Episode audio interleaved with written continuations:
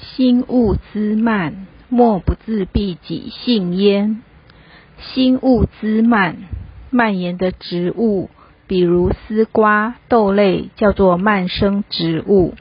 闽南语说“坎顶呢”，一直迁，一直扩散。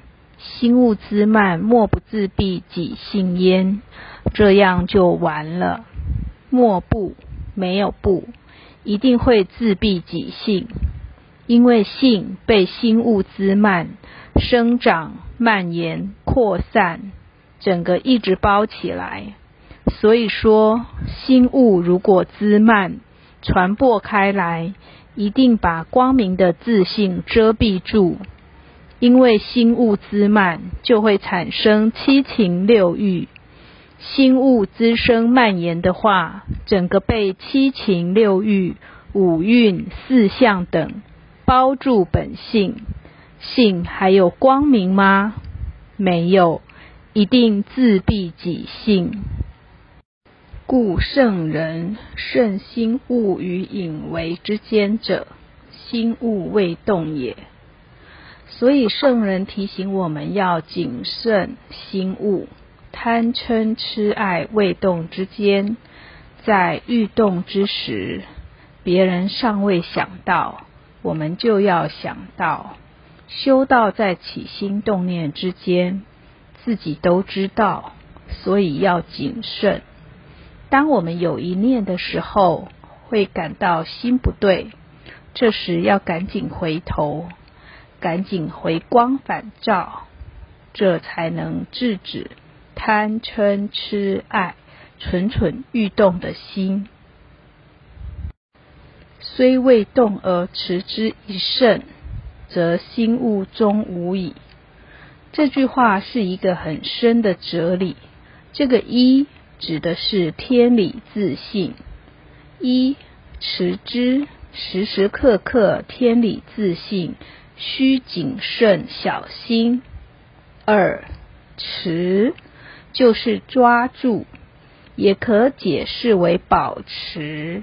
很谨慎小心也不无道理，因为求道以后，一个是无形的限制，一个是有形的拘束。无形有形都是求道以后产生的，因为一进入道门，马上就肯定天理自信，天堂地狱为恶必殃，为善必昌。顺天者昌，逆天者亡。十手所指，十目所视，这些无形的监视自己。举头三尺有神明啊！老母娘在看，天理昭彰，天堂地狱，这些无形的把自己逼住。以后就会战战兢兢，如临深渊，如履薄冰。有形的考来了，哦，年纪轻轻的吃什么素啊？还去听道理？在未求道之前，也许会碰到。喂，老兄，找你好几次都找不到你，一下班就不见人影。如果回答说，老兄，我最近忙，应酬很多。不是上舞厅 club，就是牌局，忙得很。对方会说：“哦，不错哦，有办法，这个厉害呀！上馆子，上舞厅，大家都在同流合污啊。”如果以相反的角度，我说：“老张啊，你不要来找我，我一下班就要去佛堂。”他一定眼睛睁得很大，说。什么佛堂做什么？听道理，他会说你头壳坏去，听什么道理？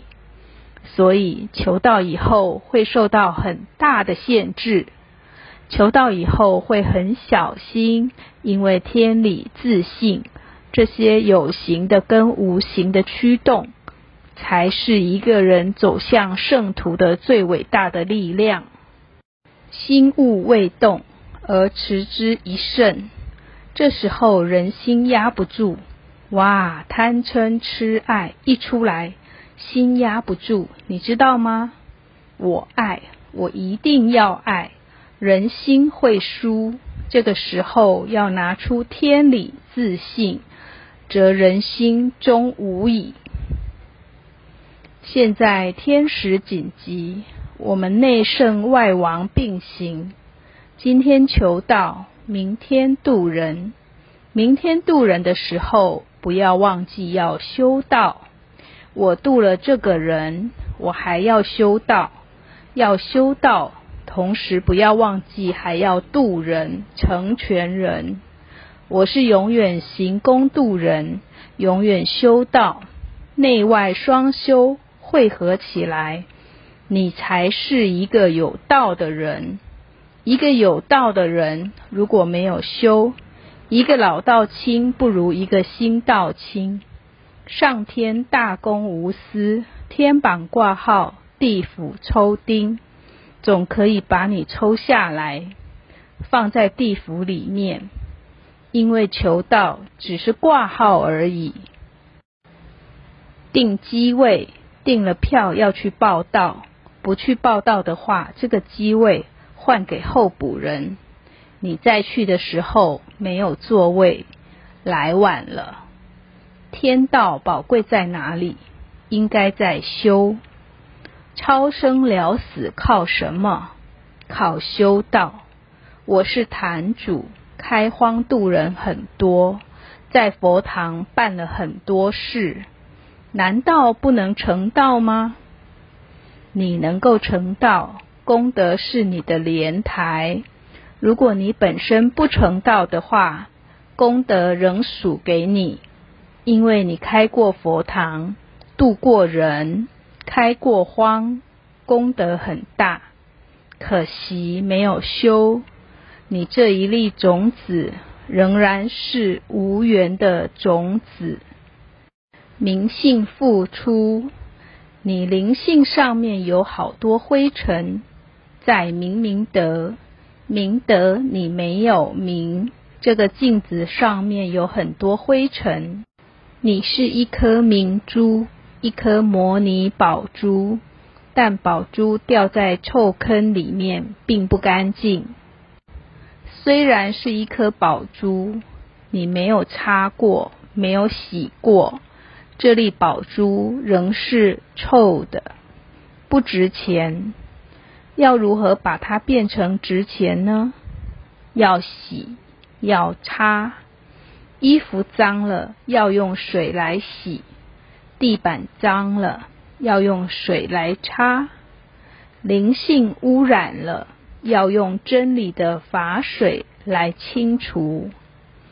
佛堂有班一定要上，并要参与道中的一切活动。如道物气化，成全度人，这样才能明理，才能清除内心的污垢。所以要用治明的功夫，叫明性付出。如果明性付出没有做，而外王做的很多，下一世可能还要转成人。因为没有修过，功德是你的鸿福；做人、财师、法师、无畏师是你的鸿福，下世有你的福报。道为智者传，苟非其人，智道不贵。道还要讲佛缘，讲祖德，讲根基，没有用天道送礼。道有本身的价值，本身条件不够怎么样？勉强把它渡过来，他不修，他只是来报一个人数，只是看一年渡了多少人，这样渡了他，等于没有救他。救他是他自己要修，才能超生了死。求了道，天榜挂号，以后怎么样？没有修，永远是轮回的种子。古圣人修持的功夫，便是谨慎小心的处置。心物于欲动未动之初，战惊自持；使自信常保光明洁净，恢复本来面目，光耀照人。心物中无，则智性常好；智性常好，则即复性出也。一常，这里不能解释为常常，应该说永久、永恒不变。二好，光明，自性常好，永恒的光明，则马上恢复性出。三性出，佛菩萨之本来面目。心物若无，我们的自信就非常光明，光明就能照亮别人。至诚的心感应在别人身上，别人也会受到感化，这样影响所及，就能感化天下。多少迷昧的众生，一踏进道中之后，由于天理跟自信的一种教诲跟熏陶，真是快刀斩乱麻，一下子就斩断了。戒烟、戒酒、吃素，一念之转，马上就转掉了。真的，所以要持之以恒，心物才会绝迹，自信就长好，永远光明。